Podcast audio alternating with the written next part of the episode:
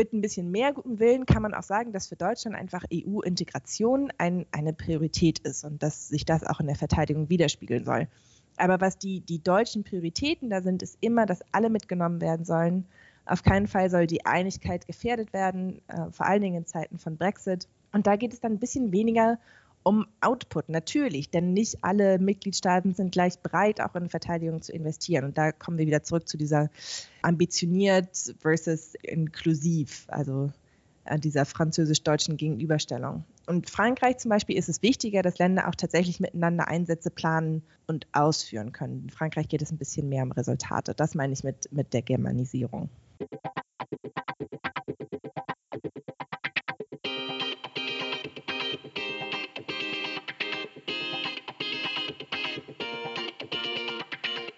Herzlich willkommen zu Peace by Peace, einem Podcast zur Friedens- und Sicherheitspolitik.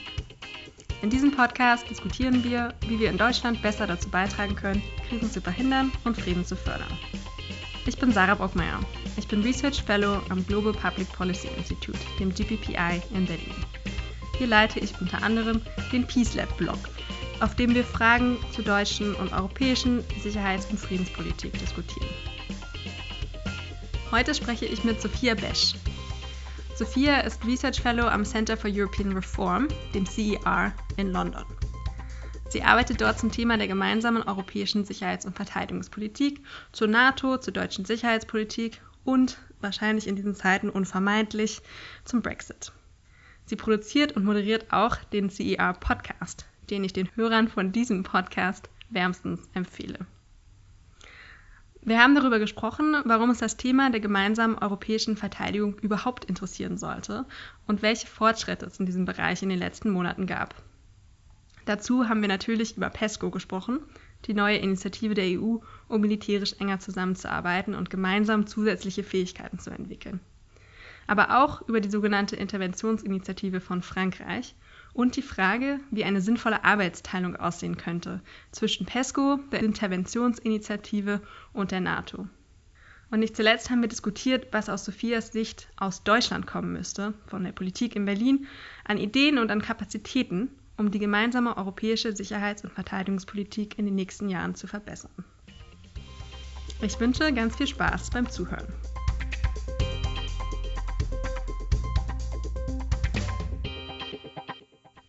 Hallo Sophia, willkommen bei Peace by Peace. Hallo. Vielen Dank, dass du dir die Zeit genommen hast heute. Ich freue mich total. Wir wollen über die gemeinsame europäische Sicherheits- und Verteidigungspolitik sprechen. Und bevor wir in die Details und die europäischen Akronyme einsteigen, würde ich aber gerne einmal den Pitch von dir haben, warum es überhaupt relevant ist, darüber zu reden. Also warum sollte uns das Thema der gemeinsamen europäischen Verteidigung überhaupt interessieren und warum gerade jetzt? Ganz ohne Akronyme. Okay, ich versuch's. Also, kein EU-Mitgliedstaat kann es sich leisten, nicht mit anderen zu kooperieren im Bereich der Verteidigung. Äh, das ist schon seit langem so. Wir Europäer wollen nicht Geld in unser Verteidigungsbudget stecken in einem Maße, das das erlauben würde. Und das ist Grund eins, miteinander zusammenzuarbeiten in Europa. Grund zwei ist, dass wir Europäer ganz ähnlichen Sicherheitsrisiken ausgesetzt sind. In einer Zeit, in der innerstaatliche Konflikte wieder in den Vordergrund rücken, teilen also zum Beispiel viele Staaten in Osteuropa die Bedrohung durch ein expansionistisches Russland. Und der Terrorismus geht uns alle etwas an, genauso wie Cyberbedrohung von staatlichen und nichtstaatlichen Akteuren. Oder um eine erfolgreichere Militäroperation der EU anzuführen, die Bedrohung von Schifffahrtswegen durch Piraten vor der Küste von Somalien war für viele EU-Mitgliedstaaten ein Problem. So, jetzt ist traditionell die NATO verantwortlich für die Sicherheit und Verteidigung von Europa, aber weil wir eben nicht nur diese staatlichen, territorialen Bedrohungen äh, auf der Platte haben zurzeit, also nicht nur Russland, sondern auch, wir reden über Hybrid Threats, also Bedrohungen, die unter dieser Territorialgrenze stehen, wie Cyber, wie Terrorismus, ist die NATO nicht unbedingt immer die, die beste Organisation, um sich darum zu kümmern. Und außerdem ist die amerikanische Sicherheitsgarantie, auf der die NATO ja aufbaut, zurzeit nicht was, worauf man sich hundertprozentig verlassen kann. Das ist, liegt nicht nur an, an Präsident Trump, auch wenn er vielleicht am unhöflichsten ist in, in seiner Message an, an Europäer, aber das äh, bahnt sich schon seit langer Zeit an. Also deswegen ist die EU auch wichtig, was, was Verteidigungskooperation angeht. Außerdem würde ich sagen, hat die EU auch noch eine andere klare Stärke und das ist die der Marktintegration.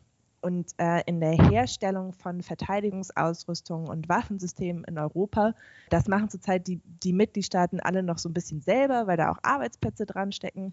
Und deswegen ist da unglaublich viel Duplikation, unglaublich viel Verschwendung von, von Geld. Und da kann die EU auch ansetzen und versuchen, da so ein bisschen für ein, ein Streamline und ein, eine Koordinierung von Verteidigungsausrüstungsherstellung äh, zu sorgen. Und warum gerade jetzt, hast du auch noch gefragt. Also in den letzten zwei, drei Jahren motiviert, ja, einmal durch, durch die Wahl von Präsident Trump, äh, durch den Brexit, aber vor allem auch durch die sich verändernde Bedrohungslage, also Terrorismus oder die, die Annexierung von der Krim, gibt es einen, gerade einen neueren Versuch, einen, einen Versuch von EU-Mitgliedstaaten zusammenzuarbeiten im Bereich der Verteidigung. Und deswegen haben wir eine Reihe von neuen EU-Verteidigungsinitiativen gesehen, stark unterstützt auch von Deutschland. Und jetzt komme ich endlich zu den, zu den Akronymen.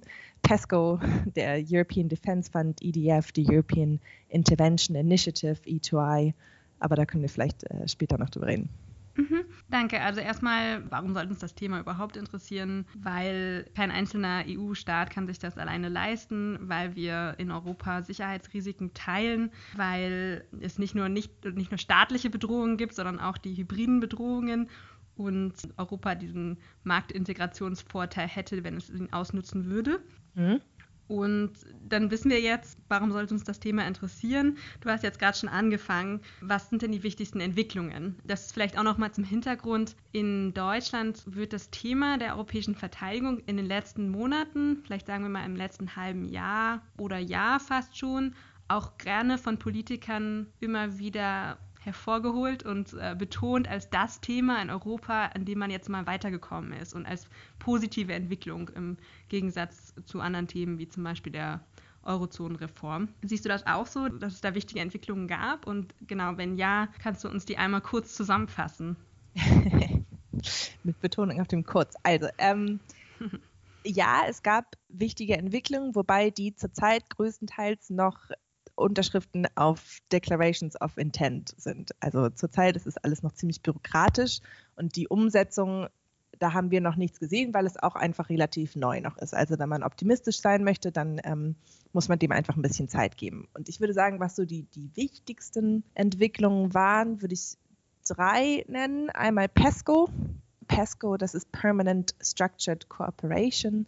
Das ist ein Mechanismus innerhalb der EU, wo ursprünglich es darum ging, dass eine kleine Gruppe von besonders motivierten und besonders fähigen Mitgliedstaaten enger miteinander zusammenarbeiten im Bereich der Verteidigung. Und zwar sowohl im Bereich von Fähigkeitsentwicklung als auch im Bereich von Operationen, also gemeinsamen Einsätzen.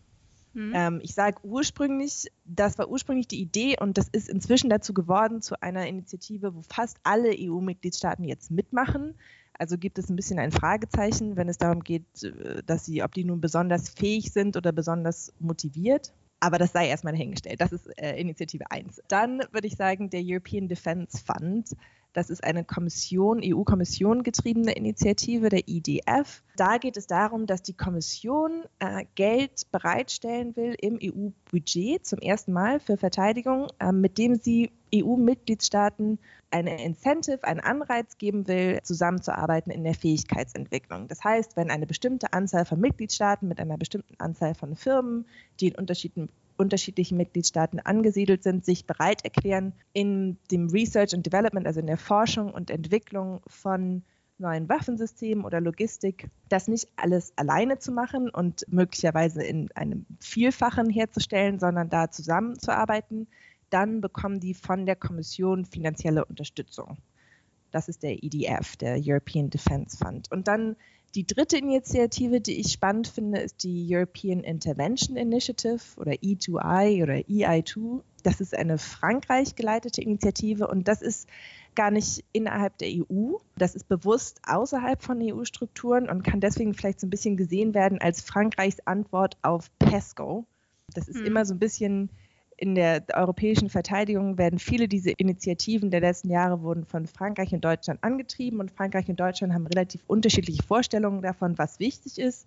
Und wenn man jetzt ganz plump sein möchte, dann kann man sagen, dass PESCO in dieser weniger ambitionierten, aber mehr inklusiven Variante eine deutsche Initiative ist und E2I Frankreichs Antwort darauf. Also E2I sind neun europäische Staaten, inklusive Großbritannien, also nicht unbedingt EU-Mitgliedstaaten, die sich gerne regelmäßig treffen wollen. Das Ziel ist, eine europäische strategische Kultur herzustellen. Also die wollen sich regelmäßig treffen, die wollen regelmäßig über die Bedrohungslage reden und es damit einfacher machen, dann zusammen auch tatsächlich äh, Einsätze zu fahren. Also das sind die drei wichtigsten, würde ich sagen. Es gab noch ein paar mehr. Es gab das, das Mini-Headquarters, das MPCC, es gab eine Reform des Athena-Mechanismus, aber ich, ich würde sagen, die drei sind vielleicht zurzeit am relevantesten. Mhm. Du hast es jetzt schon angesprochen. Ich würde über die Interventionsinitiative gerne noch weiter reden, über strategische Kulturen. Aber kurz, weil du auch darauf eingegangen bist in einem Peace Lab-Beitrag auf dem Blog, den wir betreiben, da hast du gesagt, ein Problem in der europäischen Verteidigungspolitik ist eine potenzielle Germanisierung. Was meinst du damit? Damit meine ich, dass Berlin oder einige in Berlin auf europäische Verteidigungsinitiativen, auf EU-Verteidigungsinitiativen gucken als ein politisches Integrationsprojekt hauptsächlich. Und dass es deswegen in Berlin häufig mehr um Prozesse und Strukturen geht und mehr darum, wie die Initiative auf dem Papier aussieht und vielleicht ein bisschen weniger um tatsächliche Resultate. Also böswillig könnte man unterstellen, dass zu einer Zeit, wo Deutschland nicht so richtig bereit ist, besonders viel zu geben, was die Eurozonenreformen angeht, Deutschland aber gleichzeitig beweisen will, dass, dass die EU wichtig ist und dass die EU auch Fortschritte machen kann, dass man deswegen äh, ein Interesse daran hat, EU-gemeinsame Verteidigung voranzutreiben. Mit ein bisschen mehr gutem Willen kann man auch sagen, dass für Deutschland einfach EU-Integration ein, eine Priorität ist und dass sich das auch in der Verteidigung widerspiegeln soll. Aber was die, die deutschen Prioritäten da sind, ist immer, dass alle mitgenommen werden sollen. Auf keinen Fall soll die Einigkeit gefährdet werden, äh, vor allen Dingen in Zeiten von Brexit. Und da geht es dann ein bisschen weniger um Output, natürlich, denn nicht alle Mitgliedstaaten sind gleich bereit, auch in Verteidigung zu investieren. Und da kommen wir wieder zurück zu dieser ambitioniert versus inklusiv. Also äh, dieser französisch-deutschen Gegenüberstellung. Und Frankreich zum Beispiel ist es wichtiger, dass Länder auch tatsächlich miteinander Einsätze planen und ausführen können. In Frankreich geht es ein bisschen mehr um Resultate. Das meine ich mit, mit der Germanisierung. Und das Problem an der Germanisierung wäre dann, dass es zu wenig Resultate gäbe. Das heißt, dass wir nicht schnell genug besser darin werden, Europa zu verteidigen als Europäische Union. Ja.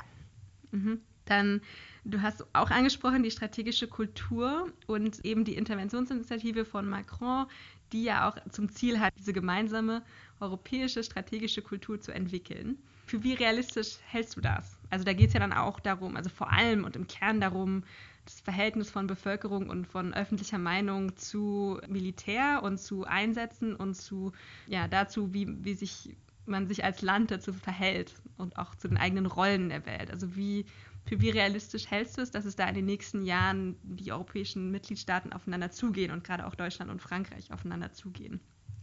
Hm, also ich glaube, es ist wichtig, darüber zu reden, was wir mit strategischer Kultur meinen. Das ist ein bisschen ein Sammelbegriff. Und du hast jetzt einen Aspekt davon angesprochen, nämlich die, die Bereitschaft in der Bevölkerung und auch in den, unter politischen Entscheidungsträgern tatsächlich in Verteidigung zu investieren oder auch das Militär in Einsätze zu schicken und so weiter. Man kann es auch ein bisschen enger sehen und darauf zieht, glaube ich, Frankreich ab mit dieser E2I, mit der Initiative, dass es da geht um eine geteilte Bedrohungswahrnehmung, um eine geteilte Analyse von den Bedrohungen, mit denen man eben umgehen muss und dann auch eine Einigkeit, was die proportionelle Antwort angeht zunächst. Und dann auch Übung darin, Seite an Seite Einsätze zu planen und auszuführen. Also Interoperabilität könnte man auch dazu sagen. Und das äh, will Frankreich eben kreieren durch einen regelmäßigen Austausch zwischen europäischen Militärs und europäischen Verteidigungsministerien.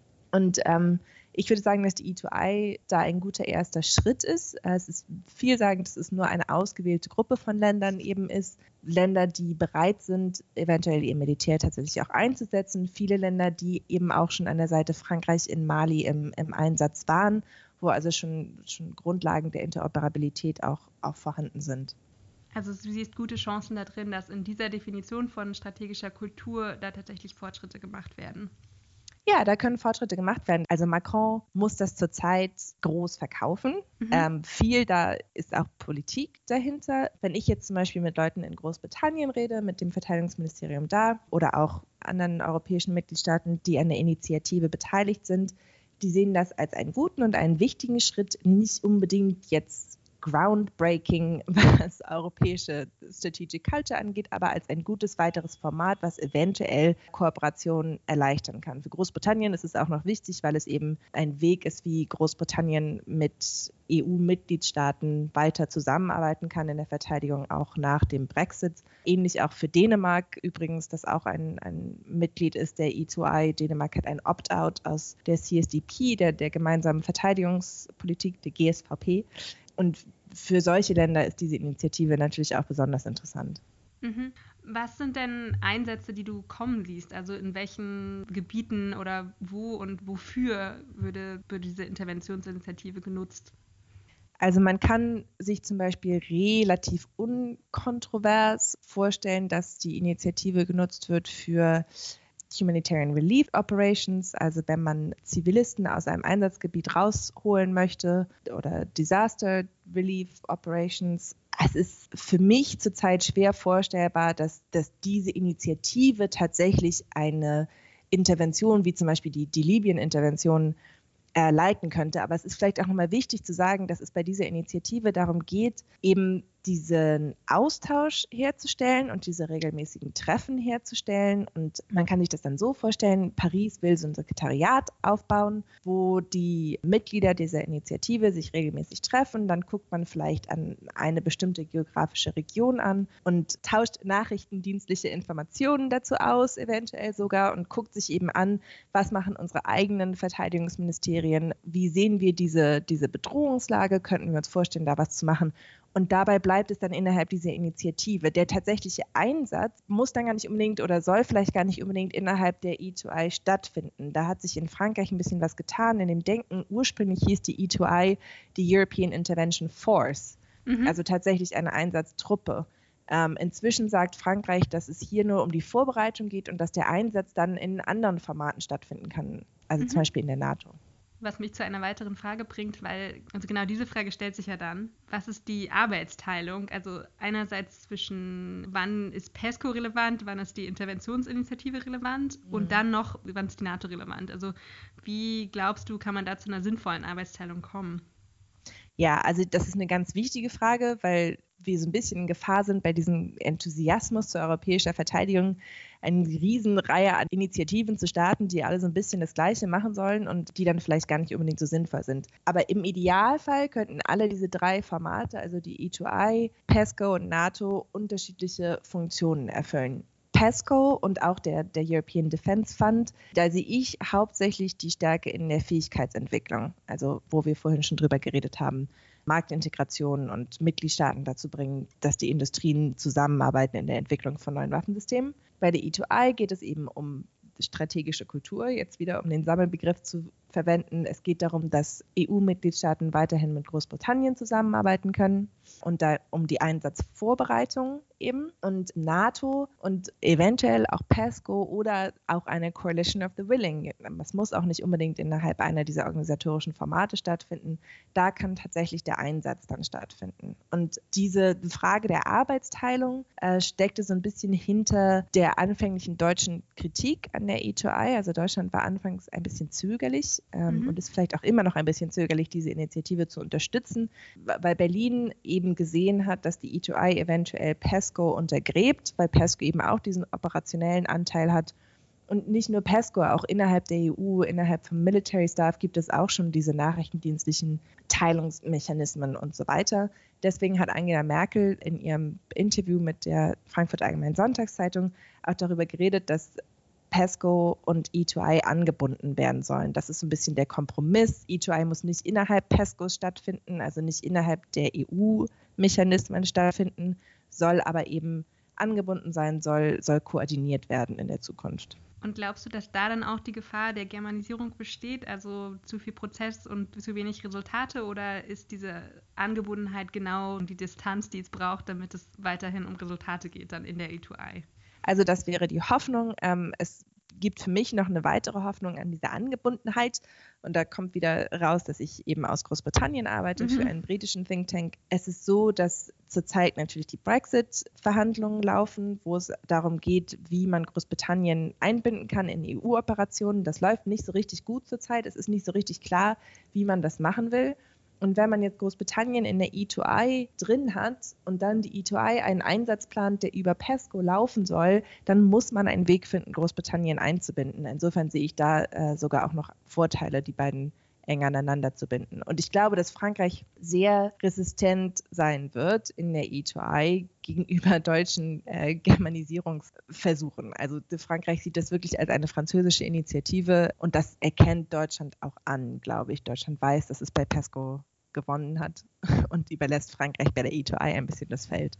Mhm. Nochmal ganz kurze Frage, wo finden diese Einsätze statt? Also du hast gerade nochmal beschrieben, was für Einsätze könnte man sich vorstellen, auch innerhalb der E2I und dann die Möglichkeit eröffnet, dass man dann unter PESCO oder NATO oder Coalition of the Willing ähm, auch äh, wiederum Einsätze planen kann oder eben durchführen kann. Aber geografisch, bei Frankreich würde ich jetzt immer denken, geht es vor allem um Afrika, also um ja wahrscheinlich Sub-Saharan Afrika? Oder stellst du dir noch irgendwelche anderen Gebiete, Regionen, Konflikte vor, die jetzt in den nächsten paar Jahren relevant werden?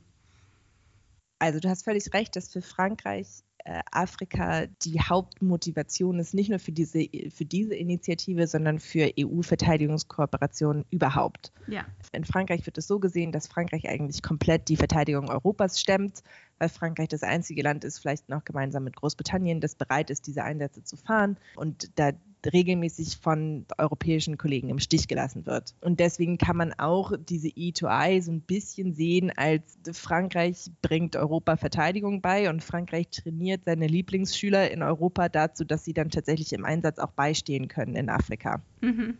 Und da macht Paris auch keinen großen Hehl drum. Das ist aber auch eine wichtige Nachbarschaft, eine wichtige Region für Europa.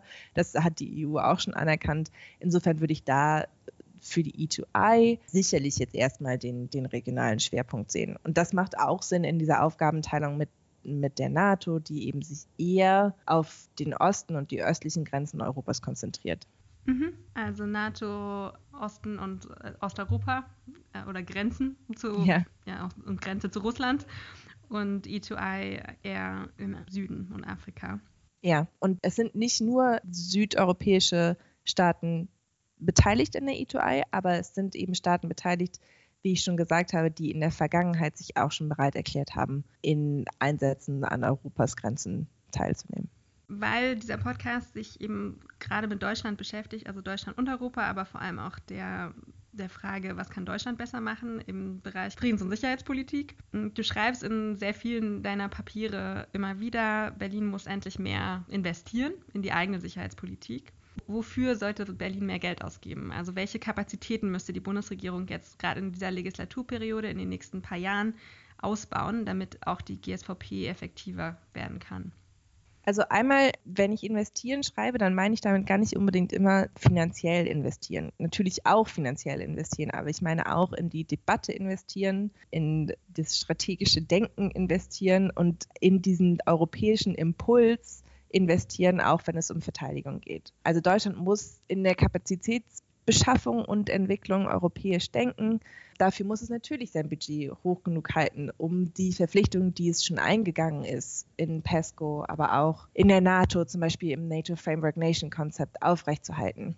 Und ich würde sagen, es gibt ein paar offensichtliche Kapazitätsprojekte, wo Deutschland eine für eine Rolle ähm, spielen könnte, zum Beispiel das Military Mobility Projekt. Das ist ein PESCO-Projekt, aber auch ein EU-NATO-Projekt. Da geht es letzten Endes um Infrastruktur, die es europäischen Truppen im Ernstfall ermöglicht, sich schnell durch Europa zu bewegen. Und da kann Deutschland Logistik bereitstellen und in Logistik investieren, in Zuglinien und, und Häfen das Projekt soll Deutschland eben auch besonders am Herzen liegen, weil es das Vorzeigeprojekt ist für NATO und EU-Kooperationen. Und dann denke ich, was ja auch schon aufgekommen ist, Deutschland sollte der E2I nicht im Weg stehen, sondern stattdessen daran arbeiten, dass PESCO und E2I und NATO und all diese anderen Initiativen, die Deutschland ganz tragend mit ins Leben gerufen hat, gut koordiniert werden, gut miteinander funktionieren und, und dann jetzt auch umgesetzt werden. Mhm. Aber es gibt nicht spezifische Kapazitäten oder Fähigkeiten oder Waffensysteme, die du sagen würdest, das müssen wir jetzt anschaffen in den nächsten drei Jahren oder vier Jahren? Also Deutschland hat ja schon gesagt, es möchte in einen, einen Fighterjet investieren, in einen europäischen und ähm, in einen europäischen Panzersysteme was da, glaube ich, wichtig ist, da, ist, da hebt Deutschland zurzeit ganz stark die Kooperation mit Frankreich hervor. Da würde ich wieder argumentieren, dass es wichtig ist, das aufzumachen und das eventuell auch zur britischen Industrie hin aufzumachen. Deutschland hat sich auf die Fahnen geschrieben, die strategische Autonomie Europas voranzutreiben. Noch so ein Sammelbegriff. Also diese Möglichkeit, ähm, die Fähigkeit Europas, sich selbst zu verteidigen, ohne Hilfe der USA ursprünglich. Es besteht zurzeit ein bisschen ein Risiko, dass es auf Großbritannien angewendet wird und da sollte Deutschland sich dafür einsetzen, dass das, dass das nicht so ist. Also diese großen Kapazitätswaffensystemprojekte, denen Deutschland sich schon verschrieben hat, da möglichst europäisch zu denken, versuchen rauszukommen aus diesem Denken, dass die eigenen Industrien, dass die eigenen Arbeitsplätze äh, das Wichtigste sind, sondern versuchen möglichst viele EU-Mitgliedstaaten oder die wichtigsten EU-Mitgliedstaaten mit einzubeziehen und dann auch die Instrumente mitzunutzen, die die Kommission eben bereitstellt zur Kofinanzierung. Mhm. Unter dem IDF. Mhm. Genau. Den du vorhin erklärt hast. Aber da gibt es dann vielleicht einen Widerspruch aus Sicht von deutschen Politikern oder hier aus Berlin, dass wenn man gleichzeitig versucht, die, die GSVP als europäisches Integrationsprojekt voranzutreiben oder das zu nutzen für die europäische Integration, ähm, aber gleichzeitig sagst du, es ist wichtig, Großbritannien dabei zu halten und möglichst eng zu halten und möglichst äh, zu involvieren. Glaubst du, diesen Widerspruch wird Berlin auflösen in deine Richtung, also in, in die Richtung, in die du dir das wünschst? Also ich glaube, dass wenn man Berlin fragt äh, und wenn man Mitgliedstaaten generell fragt in den Hauptstädten, die Verteidigungsministerien und die Sicherheitsexperten, dann sehen die das eher so wie ich, würde ich mal behaupten. Dann sehen die das eher so, dass äh, strategische Autonomie europäische strategische Autonomie sein muss und nicht EU-strategische Autonomie. Einfach deshalb, weil man das gar nicht weil man es ohne Großbritannien noch viel schwieriger leisten kann als sowieso schon mit Großbritannien. Das Problem in den Brexit-Verhandlungen ist zurzeit, dass die Mitgliedstaaten da gar nicht so sehr involviert sind, sondern dass es hauptsächlich die Kommission ist, die eine extrem legalistische Herangehensweise an diese Themen zurzeit verfolgt. Das ist auch verständlich. Da geht es darum, dass man klare Linien setzt, dass man alle EU 27, dass man alle 27 Mitgliedstaaten auf einer Linie hält. Und deswegen kann es gut sein, dass jetzt erstmal dass der Ausgang der Verhandlungen mit Großbritannien dazu führt, dass Großbritannien ausgeschlossen wird aus vieler dieser Projekte. Es ist aber auch so, dass im Laufe der Zeit Ereignisse dazu führen, dass tatsächlich kooperiert wird. Ähm, also dass es im Ernstfall europäischen Ländern wichtig sein wird, Großbritannien mit einzubeziehen. Und entweder die EU-Strukturen erlauben das dann und sind flexibel genug oder sie erlauben das nicht. Das wäre aus meiner Sicht dann zum Nachteil der EU. Mhm. Wenn du jetzt nochmal zusammenfassend schaust auf die nächsten, also wenn alles gut geht, dann, dann dauert die, die jetzige deutsche Legislaturperiode noch bis 2021, also noch drei Jahre in etwa, bis der nächste Wahlkampf losgeht. Was würdest du dir wünschen, dass in diesem Zeitraum passiert und was wünschst du dir gerade von Berlin, also von der deutschen Politik im Bereich der GSVP? Also was muss passieren, nochmal zusammenfassend? Zusammenfassend sind drei Jahre überhaupt nicht lang gerade was Verteidigungsplanung angeht. Ähm, all diese EU-Projekte, all diese Initiativen, von denen wir geredet haben, das dauert alles deutlich länger als drei Jahre, bis man da echte Resultate sieht. Aber ja. was wichtig ist, ist, dass sich in vielen Umfragen, in vielen Meinungsbildern zeigt, dass EU-Bürger sich ein Europe qui protège, wie Macron das ausdrückt, ein, ein Europa, das auch beschützt wünschen. Und Deutschland muss zeigen, dass das möglich ist. Und Deutschland muss zeigen, dass sich all diese Akronyme, über die wir geredet haben, dass es nicht nur eine weitere Reihe an, an Papiertigern wird. Das würde meiner Meinung nach mehr haben als, als gut äh, hervorbringen, ähm, weil es dann wieder Enttäuschung und generell Eindruck, dass die EU das nicht leisten kann, gäbe. Deutschland muss sich hinter diese Initiativen stellen, muss sich hinter die Kommission stellen, wenn es darum geht, jetzt im Budget die Budgetvoraussetzungen zu schaffen, dass die Initiativen auch tatsächlich umgesetzt werden können und muss sich dann dafür einsetzen, dass der politische Wille nicht nur in diesem Enthusiasmus von Unterschriften sich zeigt, sondern dann auch in der Umsetzung über die nächsten Jahre. Hervorragend. Also ich habe viel gelernt in diesem Gespräch, nochmal über die verschiedenen Initiativen, die es jetzt gibt in Europa und aber auch, wie eine mögliche Arbeitsteilung aussehen kann zwischen PESCO NATO. E2I. Und auch, ehrlich gesagt, habe ich ein bisschen mehr Optimismus gewonnen, dass diese strategische Kulturfrage doch etwas möglicher ist, als ich dachte, das auf sich aufeinander zu bewegen, wenn man diese Definition von Frankreich benutzt, die du beschrieben hast. Ich fand es super spannend und ich danke Sophia dir für das Gespräch. Wie schön, das hat total Spaß gemacht. Vielen Dank. Das war eine weitere Folge von Peace by Peace. Herzlichen Dank noch einmal an Sophia für das spannende Gespräch. Wer Sophias Beitrag auf dem Peace Lab Blog lesen oder weitere Folgen des Peace by Peace Podcasts anhören möchte, den empfehle ich einen Blick auf den Blog unter www.peacelab.blog. Uns kann man auch auf Twitter folgen, nämlich unter @peacelabblog. Und über Feedback zum Podcast, also dazu, was wir in zukünftigen Staffeln verbessern sollten, freue ich mich sehr.